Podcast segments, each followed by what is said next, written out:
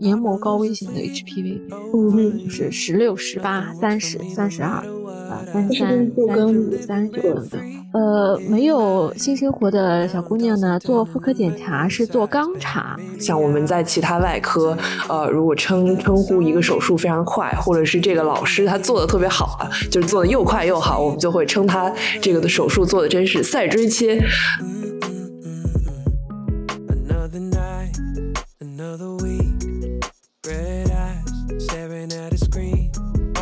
大家好，欢迎来到第六十九期的协和巴拉巴啊！我是正在复习妇科查体的叔叔，我是很久都没有接触过妇科查体的大白鹅，我是从妇科离开两个月的水水。今天咱们这一期的题目大家都已经看到了啊，是那个呃，就是女女性体检相关的妇科呃查体的项目。为什么想到这一期呢？其实是因为最近呃，我妈她准备参加那个单位组织的体检了，然后呢，她就是发了一个这个单位提供的体检套餐啊一个列表给我，然后问我就让我帮她挑几个项目啊。其实呃，我我我才意识到，就是就是妈妈她其实是每年需需要一个这个妇科检查的，对，可能之前啊，作为儿女还没有，就是呃，就是成熟之前，就是不会关注这个问题，对。但是其实这个每年的妇科检查，它不仅对妈妈们非常重要啊，它其实对于所有的成年女性来讲都是必要的。那么呃，可能很多朋友就会有这个疑问，就是不同的年龄段啊，不同生活状态的女性，她每年进行的这个妇科检查有什么区别呢？啊，需要有哪些不同的侧重点呢？那么今天呢，我们就请到了返场的嘉宾迪迪来给我们讲一讲妇科体检的那些事情。让我们来欢迎滴滴，欢迎滴滴。大家好，今天是啊，我是今天也想成为上海滩林巧稚的滴滴，欢迎欢迎，啊，好久不见，滴滴，好久不见，呃，好久不见，呃，我们今天要讲妇科检查的话，让我想想，呃，我们就从最简单的，呃，首先要做哪些检查开始介绍吧。嗯，可以。妇科检查其实非常简单的。当你到了一个诊室，跟医生说你想要妇科检查，无非就是做几项检查。第一个呢，就是他会问你查不查白带，嗯，问你白带多不多，臭不臭，最近有没有感觉下面很痒啊？然后呢，第二个就是做 HPV 和 TCT 的检查，这个呢是检查你有没有宫颈病变的。然后第三个呢，他会问你月经规不规律啊？如果你不规律的话，他可能会给你做一些呃基础的性激素六项啊。如果说你规律的话，他可能不会给你做的。然后第四个呢，就是啊，你可能要躺到床上去啊，摆一个结石位，就是你呃屁股尽量的朝下，然后两个腿蹬在那个蹬子上，然后呢，医生呢用手呃还有扩音器呃来帮你。取样，然后帮你呃摸一摸肚子有没有呃包块啊，或者是呃问你肚子痛不痛啊？这是妇科检查，就是医生用手去摸你的肚子。然后呢，他会问你你做不做 B 超呀？B 超这个是非常基础的，所有人都要做的，主要是看你有没有一些器质性的病变啊，有没有长什么东西啊啊，然后呃子宫的大小啊，卵巢大小正不正常呀？啊，主要就是这些。嗯，如果说是没有性生活，可能不会给你做宫颈的检查和白带的检查。如果说你白带有问题，可能没有性生活的小姑娘会从外阴口取一点点白带。呃，然后呃，没有性生活的小姑娘呢，做妇科检查是做肛查，嗯，就是说从肛门里伸进去，而不是从阴道里伸进去。然后 B 超也是做肛超。嗯，对，最近就是我们因为在上那个妇科查体的操作课嘛，对，然后我们就是在练习的就是这个伸进去的这个检查。其实我觉得，呃，很多很多女生她可能对于这个妇科检查，她比较呃紧张的也是这一部分啊。感觉我们就是可以详细的说一说这一部分的内容。我们当时在现在在学习的时候，感觉这这个所谓的内检，它主要就是分为这个呃使用窥器的检查，就是呃检查这个阴道的分泌物啊，然后宫颈的情况啊，然后另外还有双合诊和三合诊啊。迪迪可以给我们讲一讲，就是当患者摆成结石位以后，接下来医生会对他做些什么吗？呃，我们今天的听众应该是既有患者也有医生哦，可以呃从从两从两个人的角度来来介绍一下吧。呃，那么我们医生都知道如何用鸭嘴巴打开这个呃患者的外阴，然后伸进去，然后直到呃找到宫颈口，呃，然后进行双合诊和三合诊。呃，那么作为患者呢，可能大家都会害怕这个鸭嘴巴。其实这个鸭嘴巴呢，呃，比我们正常的阴茎的大小要稍微小一点。但是如果说你的宫颈的位置比较呃偏，或者是你的阴道特别深的话，可能医生就要用点力气。这个时候它张开或者是在里面呃扭来扭去，可能是让患者觉得非常的痛，比呃比同房要稍微痛一点。呃，不过呢。当你呃想象它和阴茎的宽度差不多的时候，你就可以知道，你平时既然可以同房，那么你嗯做妇科检查也是没有问题的，只需要放松自己，越紧张，你的阴道肌肉就会夹得越紧，就会越痛，然后你就会在床上扭来扭去，扭来扭去的话，这样你会更痛的，也不利于我们的暴露。那么我来介绍一下，我们双合诊和三合诊分别是干什么呢？嗯，嗯鸭嘴巴它是通过你的外阴啊，呃进去了之后呢，撑开，然后撑开的时候，医生呃最终要达到的一个目标，目标是要找到你的宫颈。宫颈呃是一个一团呃柱状的向外凸的一团肉啊。那么你在找宫颈的过程当中，你可能要注意不要呃擦破这个宫颈啊。有的人呢，因为他做过剖宫产。做过剖宫产之后，由于这个子宫呃下段的那个瘢痕可能会粘到腹部的那个瘢痕上面去，导致他的子宫被吊得很高，他的宫颈也就被拉得很高，然后导致这些人的宫颈可能是往上歪啊，或者是呃很深啊，你看不到。所以说暴露宫颈，我觉得是呃妇科检查一个比较难的一个部分。当你顺利的找到宫颈之后，医生就会观察，呃，你的呃阴道里面分泌物的量啊、性状啊、颜色、气味，然后宫颈的大小、质地有没有长赘生物啊。当然，我们在呃。进去之前肯定还要再检查一下外阴嘛，外阴我也不多说了，我们呃就是看一下外阴的呃这个样子是不是女性的第二性征是正常的，呃然后阴毛有没有呃呃是稀疏还是过于浓密啊，还是说它有没有皮肤的粗糙啊，呃皮肤有没有呃长赘生物啊，有没有白斑啊等等啊，呃然后呢呃进行双合诊，双合诊是。两两个手指放在阴道里面，同时呢，配合你另一只手的呃其他的另一只手，你在肚子上配合你阴道里的另一只手去做检查。也就是说，比如说你习惯右手的话，你右手两个手指伸进阴道，然后左手的其他呃四个指头啊就在腹部，呃，你两个互相的。呃，往中间怼，嗯，你的目你的目标是要嗯摸清子宫，因为我们子宫呢它是很小的，然后有的人的子宫是后位的，你可能是摸不清的，所以说你需要两个手指在这个呃你的肚子和你的阴道之间把它往中间一起怼，让你的手能够摸到这个子宫。嗯，那么我们摸的时候要看一下子宫的大小，呃，质地，表面是否光滑，有没有突出的一些肌瘤啊，呃，然后有没有异常的增大呀，呃，然后它的活动度。啊，对吧？然后再看一下它前位还是后位，呃，然后检查一下附件，附件就是啊两侧宫旁，你的呃，如果是左手在肚子上的话，你左手往左右两边摸一摸，看一下它有没有异常的呃长肿块啊，有没有呃增生啊、增厚啊、硬啊，然后问一下患者你痛不痛啊？然后呢，我们再摸一下附件，附件的话，一般输卵管你是摸不到的。卵巢有的时候也是摸，基本上摸都摸不太到的，因为它很深，而且很小。嗯，然后呢，如果是有一些人他有卵巢的囊肿啊，变得很大，或者是他已经发展成卵巢癌了，变得是一个很大的一个表面菜花样的一个包块，你可能就会摸出来了。嗯，那么三合枕呢，就是嗯，你右手的原来是两个手指头放在呃阴道里嘛。啊，现在你再伸一个手指头到患者的肛门里去，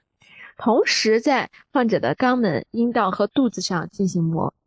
那么三合诊为什么呃要做这样一个检查呢？它主要是闷清这个呃阴道后壁和这个直肠之间有什么问题。因为比如说有些人有子宫内膜异位症，他的异位灶可能异位到了这个呃直肠呃和阴道之间的这个隔。那么这个时候，你就可以去呃看一下它这个中间这个肿物呃有多大啊，它已经到了哪个地方了。然后包括如果有些人得了癌症，那么它也有可能是呃会影响到这个后壁。那么你摸的时候要注注意一下这个地方的质地。后球，对我感觉那个画面感已经出来了，就是作为一个有一点解剖基础的人。嗯，就是这个，我们刚刚说到，就是首先用这个鸭嘴巴，然后呃，就是窥气啊，窥气打开，打开之后，然后我们可能会呃，这个时候进行一个阴道分泌物的采集和一个宫颈的筛查啊，然后呃，那么这个宫颈筛查呢，一般是做这个 HPV 和 TCT 啊，然后可不可以请滴滴给我们讲一讲这几个检查分别都是在做什么呢？嗯，好的。嗯，宫颈分泌物的检查，呃，主要是检查你宫颈里面的那个，其实就是白带，呃，是不是正常的？呃，量多不多？颜色黄不黄？呃，质地有没有呃过于粘稠啊，或者说很少啊？然后气味臭不臭？呃，一些方面去观察的。嗯。一般来说，正常的白带应该是乳白色或者无色透明的，就是可能有一点点味道，呃，有一点点像嗯淡淡的鱼腥味吧。但是这个腥味应该是比较少的，或者是没有味道的，呃呃，但是它的分泌的量，呃，可能是随着你的月经周期会有时多有时少的。呃，当你排卵期的时候，这个量可能会变多一些，这时候是正常的。嗯，排卵的时候，你的宫颈的分泌的呃那个液体，它会变成像鸡蛋清一样的，呃，它是能拉丝的那种，而且量也是比较多的。有的时候你可能会发现内裤上是呃突然下来了一团，然后当你呃月经结束或者是快来月经的时候，这个时候它的量是要稍微少一些的。嗯，所以说，呃，白带的量它是会通，就是根据你这个月经周期的变化而不断的变化。有的时候你，呃，白带的量特别多，你，呃，可能也稍微要注意一下。一般来说，稍微多一点也没有关系。然后第三个就是，呃，你这个，呃，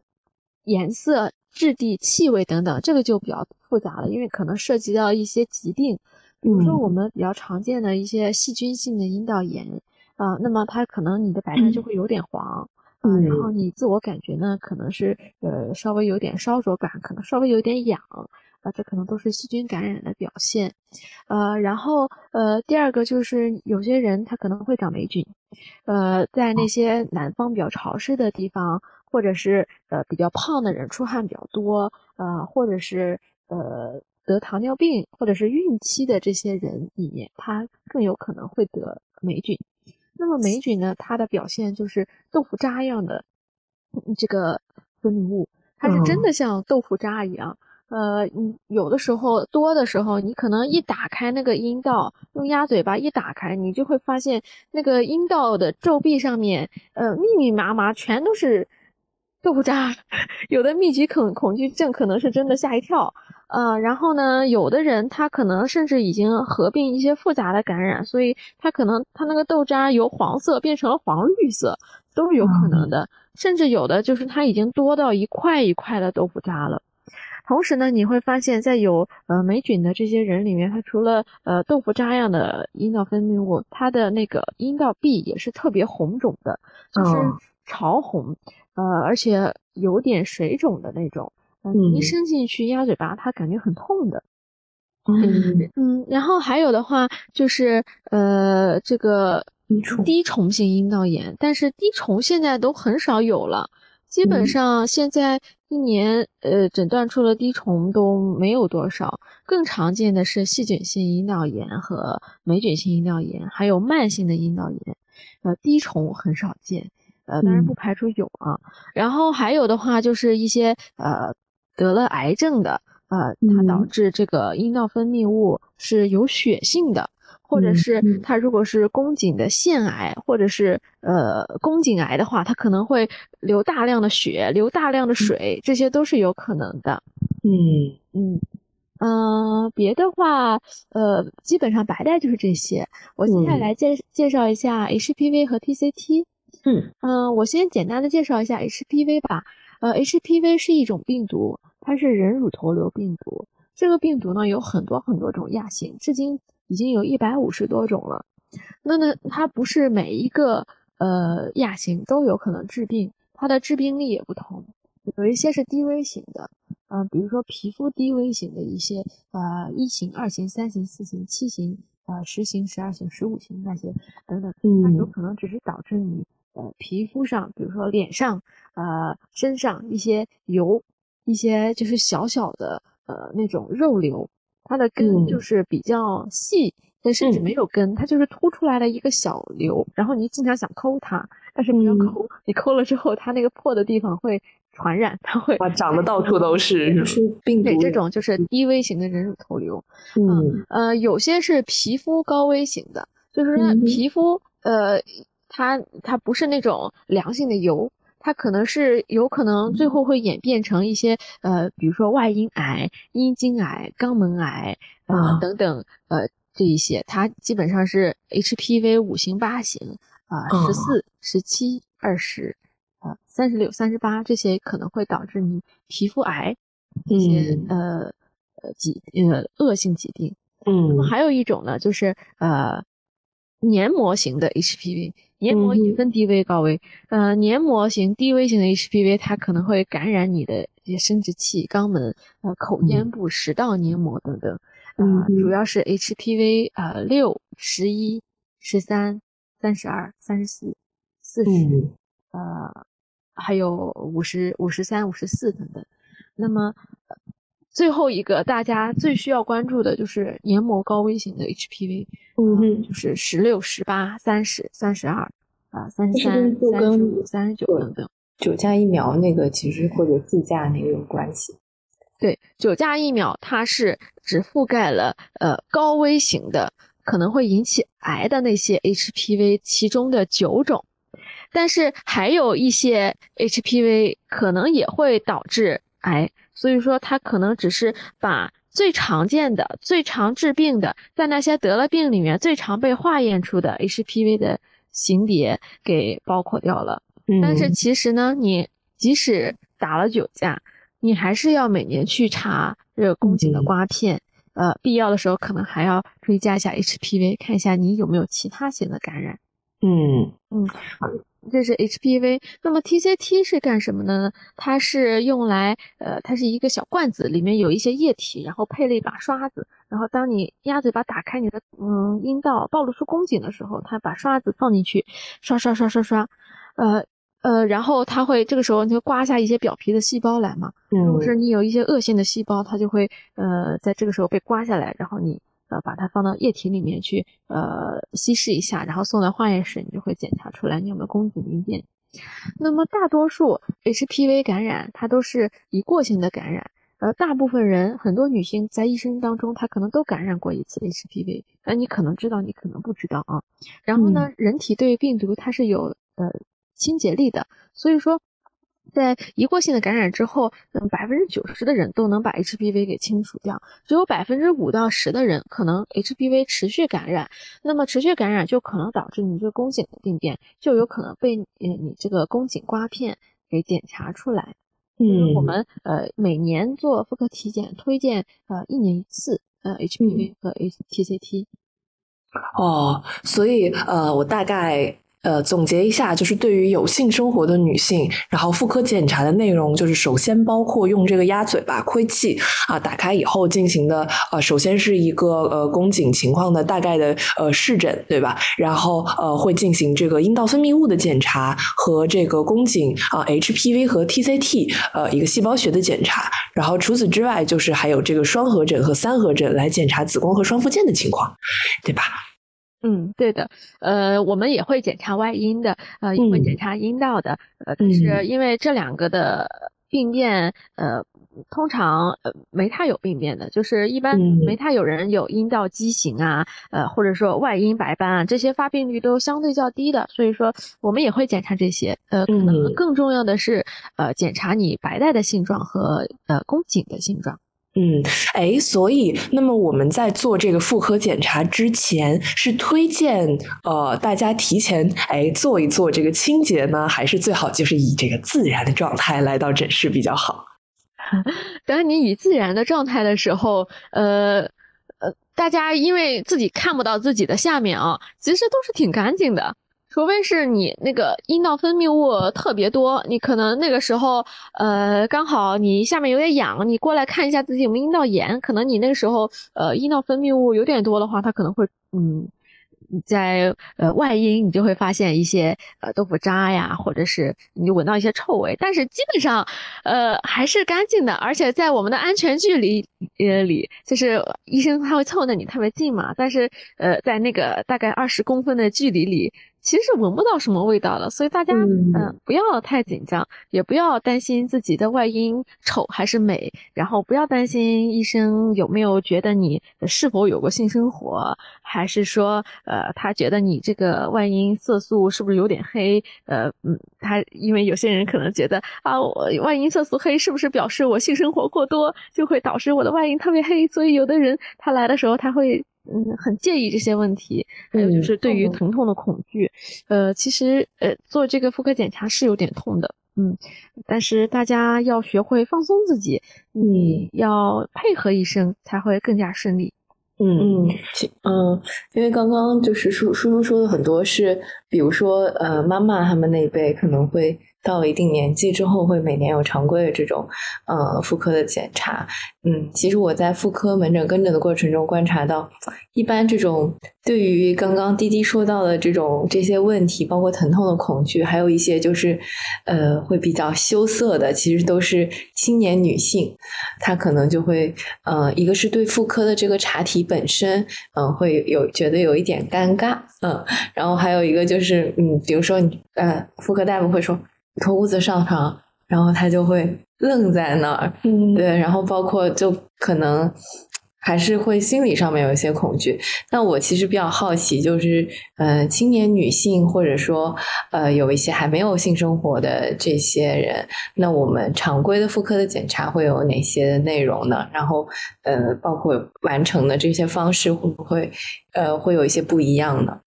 呃，青年女性。他要检查的也是这些东西，但是可能就是途径改变一下，呃，由呃双合诊三呃双合诊改为呃肛门检查，就是嗯除了不通过不通过阴道，其他都是呃从肛门里进行的，还有腹部。还有的话，就是有些人他可能还没有有过性生活，但是他可能觉得自己很痒，他可能没有性生活，他也会得阴道炎的，所以说他就被他妈妈带到诊室里来。那么这个时候，我们就会用棉签从他的外阴口扒开他的大阴唇，然后蘸取一些阴道分泌物。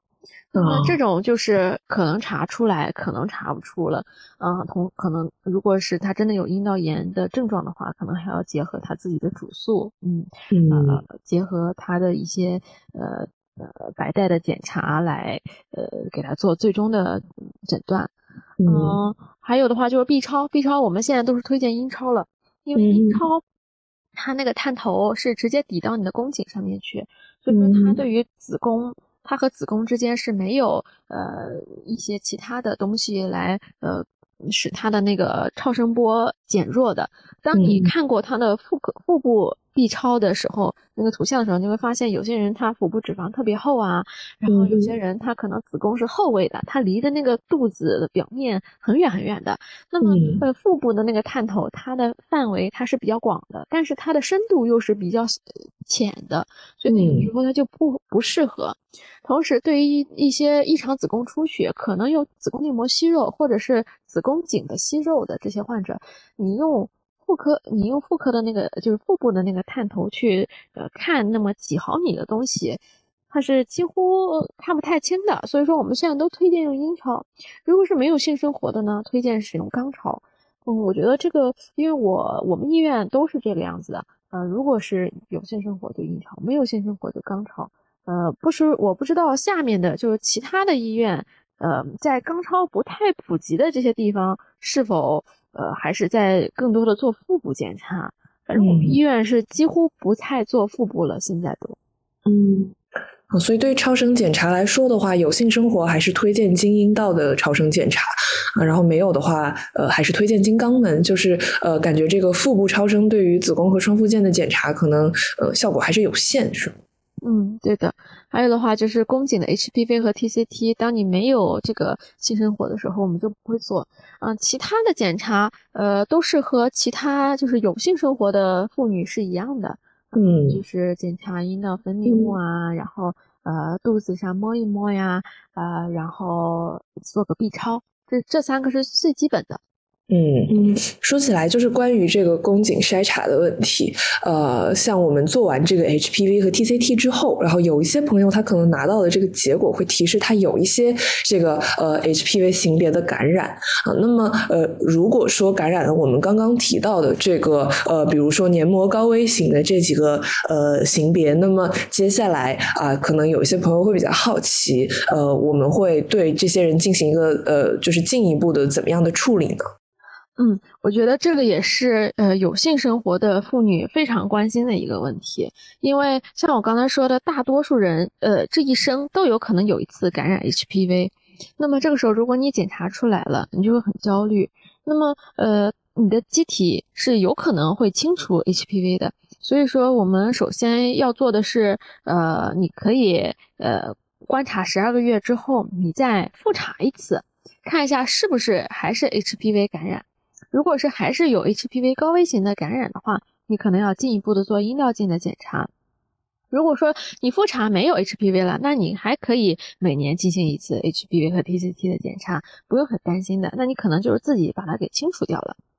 如果是嗯复查了之后 HPV 或者 TCT 还是有问题，你可能要做阴道镜。那么这个阴道镜它呃是呃也是像妇科检查那样有一个鸭嘴巴，但是一个比较呃硬的一个鸭嘴巴。然后呢，它是有一个微距的摄像头，嗯，它会把你的宫颈放大的特别大，同时又很清晰。然后呢，我们会给你进行醋酸和点染，啊，来观察一下哪个地方有可能会有问题。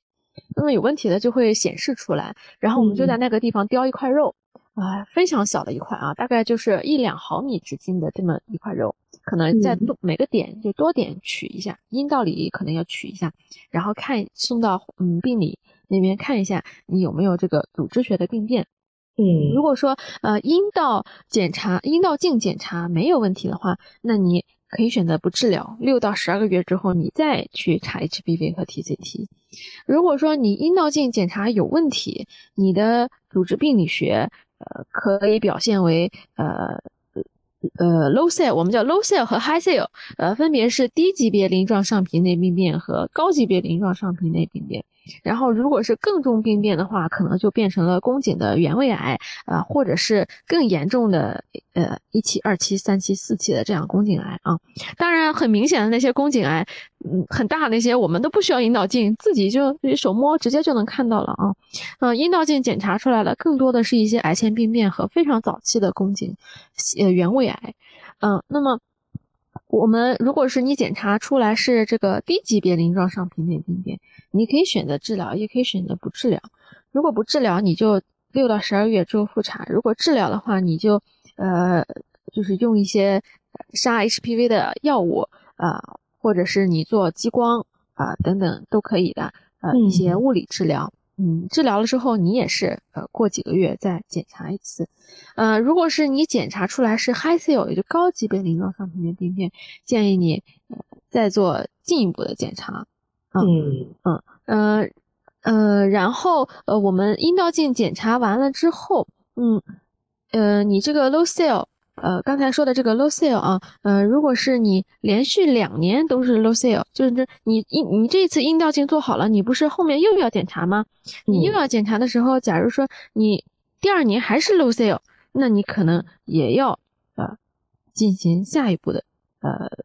那个呃检查和治疗了。嗯嗯，那么呃，但是呃，就是 H 呃 TCT 还有一个我有一个没有说到的啊，就是有的时候它的细胞学会提示 ASCAS，就是非典型的呃细胞。那么这个呢，呃，它有可能是呃，你可以理解为误差，也有可能是这个细胞它就是不典型的，它也不能判定为这个是什么。那么这个时候你就需要去呃。六到十二个月再去复查一次 TCT，呃，这个也是要稍微当心一点的。我们现在 ASCAS 检查出来还是蛮多的，我感觉可能有百分之十、百分之五到十吧，是 ASCAS。嗯，这种的话，大家嗯要稍微引起重视，但也不要太过焦虑啊。你可以再复查一下。嗯嗯，所以这个 TCT 和 HPV，然后需要结合着看。然后其次就是，如果是有一定倾向的时候，我们可能就要启动阴道镜的一个检查，去进一步评估。嗯啊，说起来这个阴道镜啊，咱们平时是在门诊直接就可以做，还是应该算是一个手术操作呢？因为还是要取个活检的。阴道镜是一个门诊小手术，它和宫颈锥切，然后宫呃宫颈的这个呃呃，比如说激光治疗、呃冷冻治疗、呃以及塞药物给它进行杀 HPV，这些都是属于门诊操作。嗯嗯，除非是有一些人他那个呃，比如说他他锥切的时候他很害怕，他觉得他自己会很痛，他可能要求全麻，他可能才会推到手术室。基本上这些操作都是在门诊做掉的。嗯，对，所以锥切其实它哪怕进了手术室，其实也是一个很小的手术啊。感觉大家呃，就是不用对它有什么这个恐惧心理。像我们在其他外科，呃，如果称称呼一个手术非常快，或者是这个老师他做的特别好啊，就是做的又快又好，我们就会称他这个的手术做的真是赛锥切，呃，就是 对甲状腺赛锥切，然后还有那个呃，就是肺部楔切也是赛锥切，意思就是特别快啊，刚麻药刚。给上去，他就呃已经手术结束了。对，嗯，对。但是椎切，据我观察，有些人还是很痛的。嗯，我觉得这个痛感，呃，也是因人而异的。然后，如果很嗯很很痛的那些人，他可能像人流那么痛；呃，不痛的那些人，他好像也没什么感觉。就是我感觉这抑制性也挺大的。其实我更好奇，就是做完椎切之后，会不会有一些影响？就比如说它损伤之后影响到它，呃，未来假设哈，我我个人的理解会不会影响到它未来，比如说局部的这个神经就受到受到损伤，影响到他的性生活之类的？呃，宫颈上面没太有神经，嗯，所以所以你如果你有性生活的话，你会发现你就是即使是戳到宫颈，好像也不痛。嗯，戳到外阴一定会痛，对，因为你外阴是很敏感的，但宫颈好像没什么神经。然后你这这就是为什么你做锥切的时候，如果是你有很多神经的话，你不打麻药，你绝对会痛死啊。但是你，所以说它就是为什么有些人他不太痛，呃，因为它上面神经不是很多，它主要的就是它主要就是你切了之后它少了一块肉嘛，它少的肉也不是特别的多，因为你的宫颈它本身就是呃。中间有个通道的，然后外面有很粗的一些肉，然后你要在这这一团上面，你要给它切下来一个呃三角锥这样一个呃圆形，底部是圆形，上面是尖尖的这样一圈，其实是相当于切一圈宫颈里面，嗯，然后呢，你切完之后，最主要的影响是怀孕的时候可能会流产，因为你的宫颈松了，然后那宫颈有的人也会短，然后有的人宫颈管就慢慢的就开放了，然后开放之后你就流产了。嗯，所以说做过宫呃宫颈锥切这些人，我们都会给他呃预防性的宫颈环扎啊，嗯，这是最主要的。呃，对于性生活好像没有太多影响。嗯，这里好像就是刚好涉及一个呃，这个这能说吗？就是小黄文里面的常见误区，一个知识误区，就是其实宫颈那里它是没有什么神经分布的啊，所以就是说。嗯，看来还是我的知识呀，就是其实其实那个部位，它的在那个部位的刺激，其实反而可能没有什么感觉。啊，可能很多呃，就是这个性教育不是特别充分的，或者不是特别了解的呃朋友，他可能会呃，就是呃，在这方面有一些误解啊。其实这里就是要声明一下啊，没有这样的事情。对，说到这个，我还之前研究过那个，就是宫颈，呃，就是我们性高潮的 G 点，因为不是大家都会觉得这个点最重要吗？它其实是阴道前壁，如果你自己手摸伸进去摸的话，你会发现很，它其实距离你的外阴口可能也就三四公分，就是它可能在你整个阴道壁的。比较靠下的一个地方，对。然后呢，它是在前臂这样一个位置。它为什么是在这个位置？是呃，我们认为的就是最刺激的地方呢？因为它和你的阴蒂是连着的。你的阴蒂它不是只是外面的那一个小小的肉球，它里面有角的，它两边都有角。它它那个角最后是伸到你那个 A 点的呃不 G 点的那个位置，它是。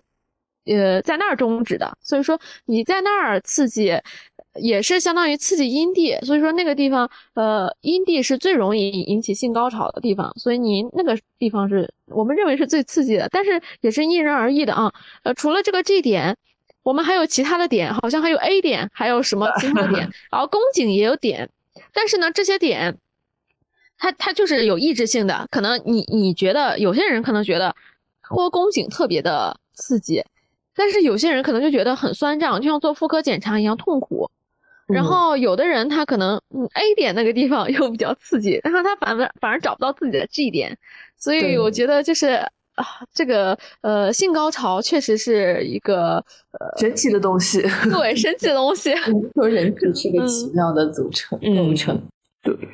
但是总体来说，感觉宫颈那个地方其实还是一个呃，就是这个神经分布相对比较少的部位，就是对在这里取检查其实不会有特别大的痛苦，所以就是感觉大家没有必要特别的紧张这件事情。然后我刚刚是突然想想起来，就是说到这个呃常规检查里面，就是呃外阴的这个视诊和触诊啊，就是呃就是刚刚滴滴说到，其实我们外阴可能能够发现的问题比较少啊，但是有一个呃可能有一些朋友他可能就是会得过，但是自己不知道那是什么的一个呃一个问题，就是前庭大腺的囊肿。对，前庭大腺囊肿也也是有的。嗯，就是它就是前庭大腺那个地方，它可能那个口堵住了，导致它那个管子不通，然后它里面那个液体就嗯出不来，它就呃逐渐的变大，然后你你就会发现它来的时候，你发现大阴唇下面那一块儿，它呃靠近呃。靠近屁股那块儿，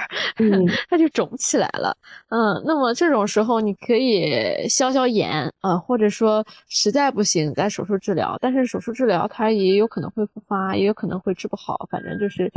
嗯，对，要平时大家要注意清洁。对，我觉得就是可能很多非医学背景的朋友，他可能呃有一些基本的这个生理的知识，他知道呃尿尿的地方和这个来月经的地方不是同一个洞啊，对，但是但是他可能其实呃不知道，比如说他可能不知道就是在发生性行为的时候啊，那么女性她分泌的这个润滑的这个液体，哎，这个液体是从哪儿来的？可能很多人其实是不知道的啊，其实这个东西它不是从阴道里面，就是阴道深处出来的，其实是由这个阴道。口的前庭大腺分泌的啊，就是所谓的前庭大腺，它其实就是呃长在这个呃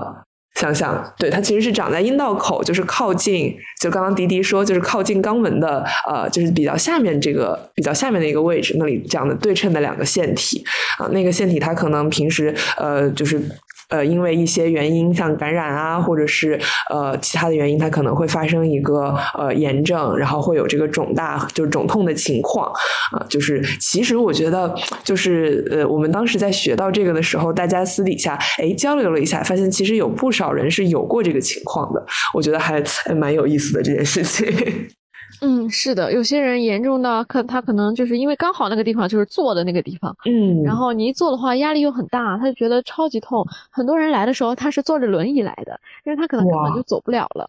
哦，这么严重，哇！而且，呃，前庭大腺囊肿，它就是你可能消炎消完了之后，它可能还是有一个小小的东西在那里。后面你如果它，嗯，没有完全治好，它就变成一个慢性的炎症，它可能会经常的复发。嗯，或者是即使你没有一个小小的包块，你可能完全消了，它后面可能你一劳累啊，然后一呃感染啊，不注意卫生，它可能又变大了，就是还是挺烦的一个东西。哦，是不是就是相当于是它分泌的那个？那个通道可能就经常容易被堵住之类的。嗯，对，就是变成慢性的了。嗯。对，就是我们其实说回来，今天的主题是关于这个呃女性的体每年体检需要做的这个妇科检查啊，感觉可能大家另外一个需要呃比较在意的问题就是不同年龄阶段的女性，她可能需要关注的妇科问题会不太一样。那比如说呃，就是像我妈她这个年龄阶段，我妈她应该算是一个绝经后期的女性，就是她应该已经是呃绝经了的。那么她呢呃可能呃呃就是想问。问一问迪迪，她现在比较需要关注的啊，在妇科方面可能会有什么样的问题呢？嗯，绝经之后的女性一般都是呃五十岁左右往后的嘛。一般我们绝经的正常是四十五到五十五岁之间绝经，绝经都是算是一个正常的。那么你绝了经之后，一般这些人他年纪都比较大了嘛，患癌的风险也是呃随着年龄增加的。所以说，嗯，我们这个时候要关注他呃有没有异常的子宫出血呀，然后宫颈有没有癌变啊，呃，然后是他的呃激性激素。降低了之后，它可能会引发一系列的问题，比如说它的呃骨密度会降低，它可能会变成骨质疏松，然后它可能呃高血压，呃冠状呃动脉硬化啊，然后动脉粥样硬化这些都会出来的。所以说，你可能呃就除了我们妇科啊，其他科你可能也要关注一下，就骨密度啊，还有你的呃这个呃刚才说的啥，骨密度和。性激素的水平，嗯，对，性激素水平，然后哦，导致你心血管的一些疾病啊，嗯，是的，是的，因为雌激素其实对心血管系统是有一个保护作用的，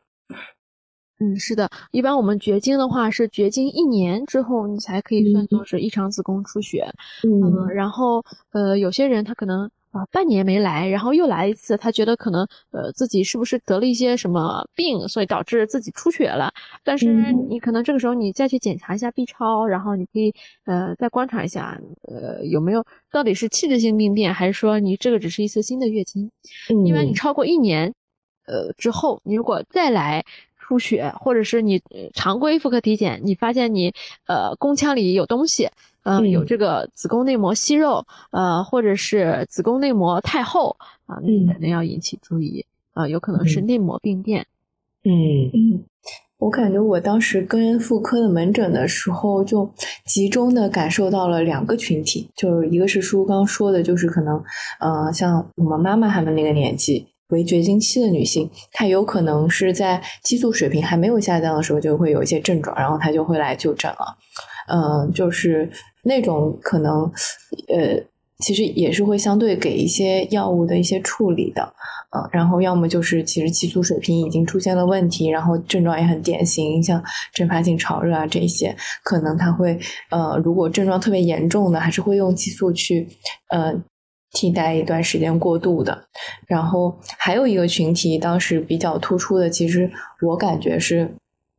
呃，青年的女性，特别是那种呃出现了这种异常的宫血，或者是出现了呃像 PCOS 这种，啊，就是最后发现诊断了是 PCOS 的这这部分人还是挺多的，就是在我们这个年纪的女性里面，嗯，特别是现在可能呃肥胖的这个问题、代谢综合征的问题越来越突出的时候，感觉这样的群体其实在门诊还是见的挺多的。是的，是的，而且，呃，除了你刚才说的这些年轻的和老年的，他可能还合并有一些盆底功能障碍的，他会过来看。嗯，对，我觉得盆底功能障碍其实是之前不管是科普还是这个就是大众的认知里面相对关注的比较少的一个东西。就是其实我发现，在呃，比如说，就是很多那个呃生过孩子的妇女，她其实多多少少在产后都会有一个呃，就是漏尿的情况。就是我当时也是。很久之后问，就是我妈妈偶然提起，我才知道。就是我说：“哎，妈妈，我们要不要一起去锻炼身体？我们去跳个绳什么的。”然后我妈就说：“啊，我不去，呃，我跳绳会漏。”对，就是当时我才知道这么一件事情。其实因为可能很多女性她会觉得比较羞耻啊，或者什么的，她可能会呃不愿意提起。对，但是其实很多女性她在生育之后，好像这个呃盆底肌的这个功能都会有一定程度的受损，是吗？是的，它顺产的话，嗯，因为你想，原来子宫你做个妇科检查都那么痛，现在你要把一个娃的头从里面弄出来，这是多么恐怖的事情。所以说，呃，这个过程当中会嗯牵拉你的这个阴道，它会变得松弛。所以说，你顺产了之后，尤其是你多次顺产了之后，呃。更严重的，有些人他可能有产伤的，他可能就是原来阴道都撕裂了的，他要重新缝合的。这些人他都是一些呃这个盆底松弛的一个高危的人群，所以说我们产后都要嗯给他进行呃生活方式的指导，让他自己做凯格尔运动。嗯，这凯格尔运动呃现在也普及的非常多了，我相信大家也都知道怎么做。反正就是收缩你的阴道的肌肉，收缩盆底的肌肉啊，让它。也是有一个锻炼吧，让它紧一紧，紧了之后，它就会牵着你这那个子宫啊、呃膀胱啊，都会呃让它稍微往上提一提，也就不至于凸出来了。我们经常在门诊上看到那些来看病的人，就是你让他。呃，躺在床上屏气，然后一屏气，你会发现他的阴道口出来一个圆圆的东西，逐渐的就像一个吹气球一样就出来了。然后出来的时候，有的人可能他没有完全膨出，有的人他已经完全膨出来了，他就会擦到内裤上嘛。然后你久而久之，你肯定你都会阴道壁就会就是磨磨烂了呀，然后溃烂啊，然后感染啊，然后有些人出血啊，甚至会癌变的。所以说，嗯。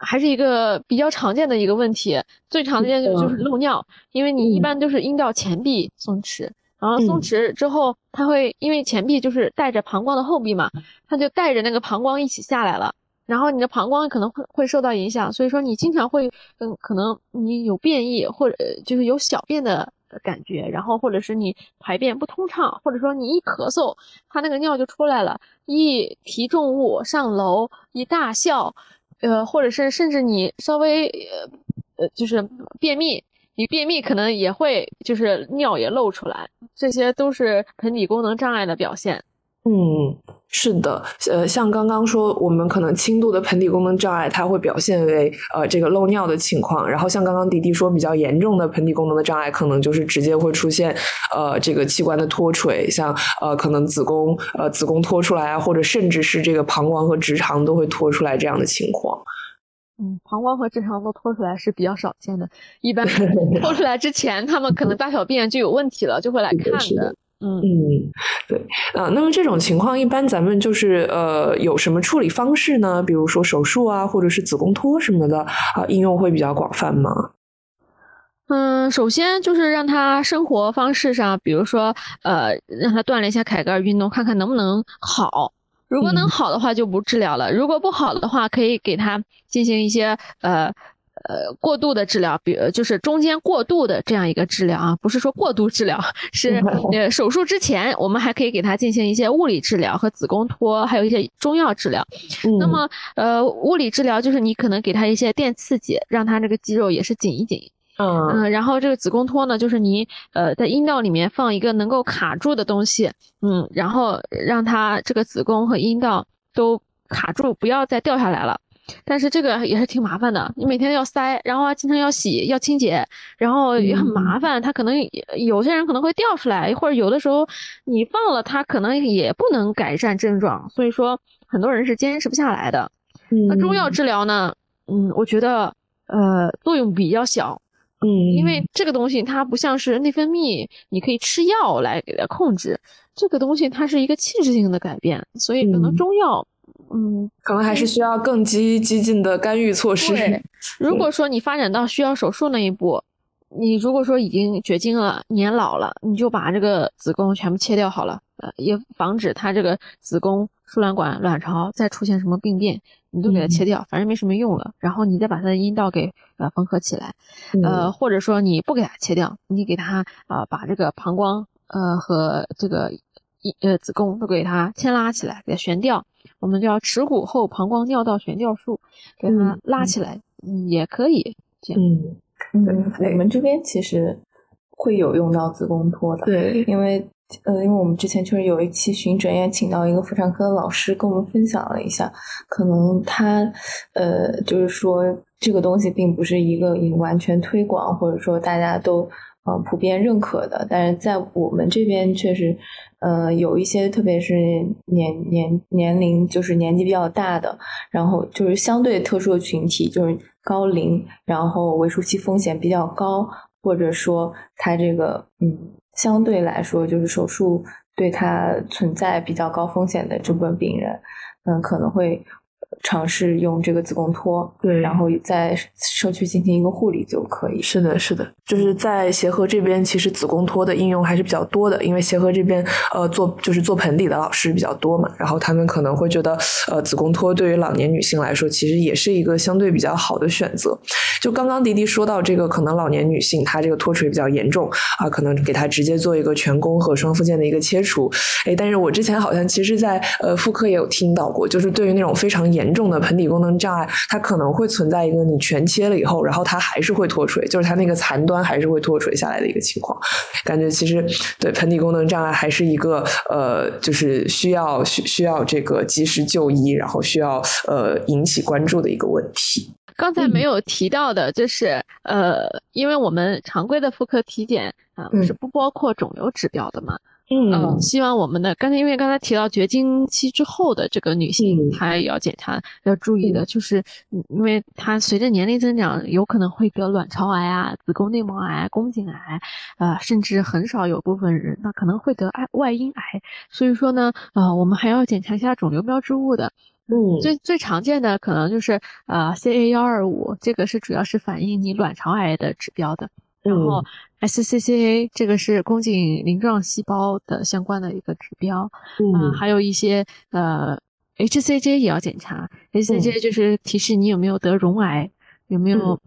嗯，这个呃恶性畸胎瘤等等疾病，嗯，还有一些呃，比如说 CA 幺九九、CA 七二四，这些都是呃胃肠道来源的一些呃癌症的指标，呃，包括癌胚抗原啊，它是肝肝的疾病，嗯。呃，这些都是可以帮助你们就是呃排除。其他的一些疾病，因为他们都是在腹腔、盆腔都一个腔里面的，所以其他的癌症有可能会播散到这个卵巢啊，引起它的一些改变。我们要鉴别它是原发的还是继发的，可以通过一些其他的一些指标去排除它。还有的话就是呃，比如说 CA 幺五三啊，然后呃，然后包括一些呃。呃，刚才说的 CA 幺九九、CA 七二四也可以反映你到时候，如果是你已经得了呃癌症，它可以反映复发的一些呃指标。嗯，然后今天也跟滴滴聊了很多关于这个妇科体检相关的问题啊，然后感觉学到了非常多的东西，准备回去给我妈妈选择一下合适的体检套餐。对，然后嗯，非常感谢滴滴这一期的科普，然后呃。呃，如果大家有什么想要问滴滴的问题的话，也可以在评论区和我们交流啊。那么我们这一期节目就先到这里啊，然后呃，非常感谢滴滴的到来，我们下期节目再见，拜拜，拜拜。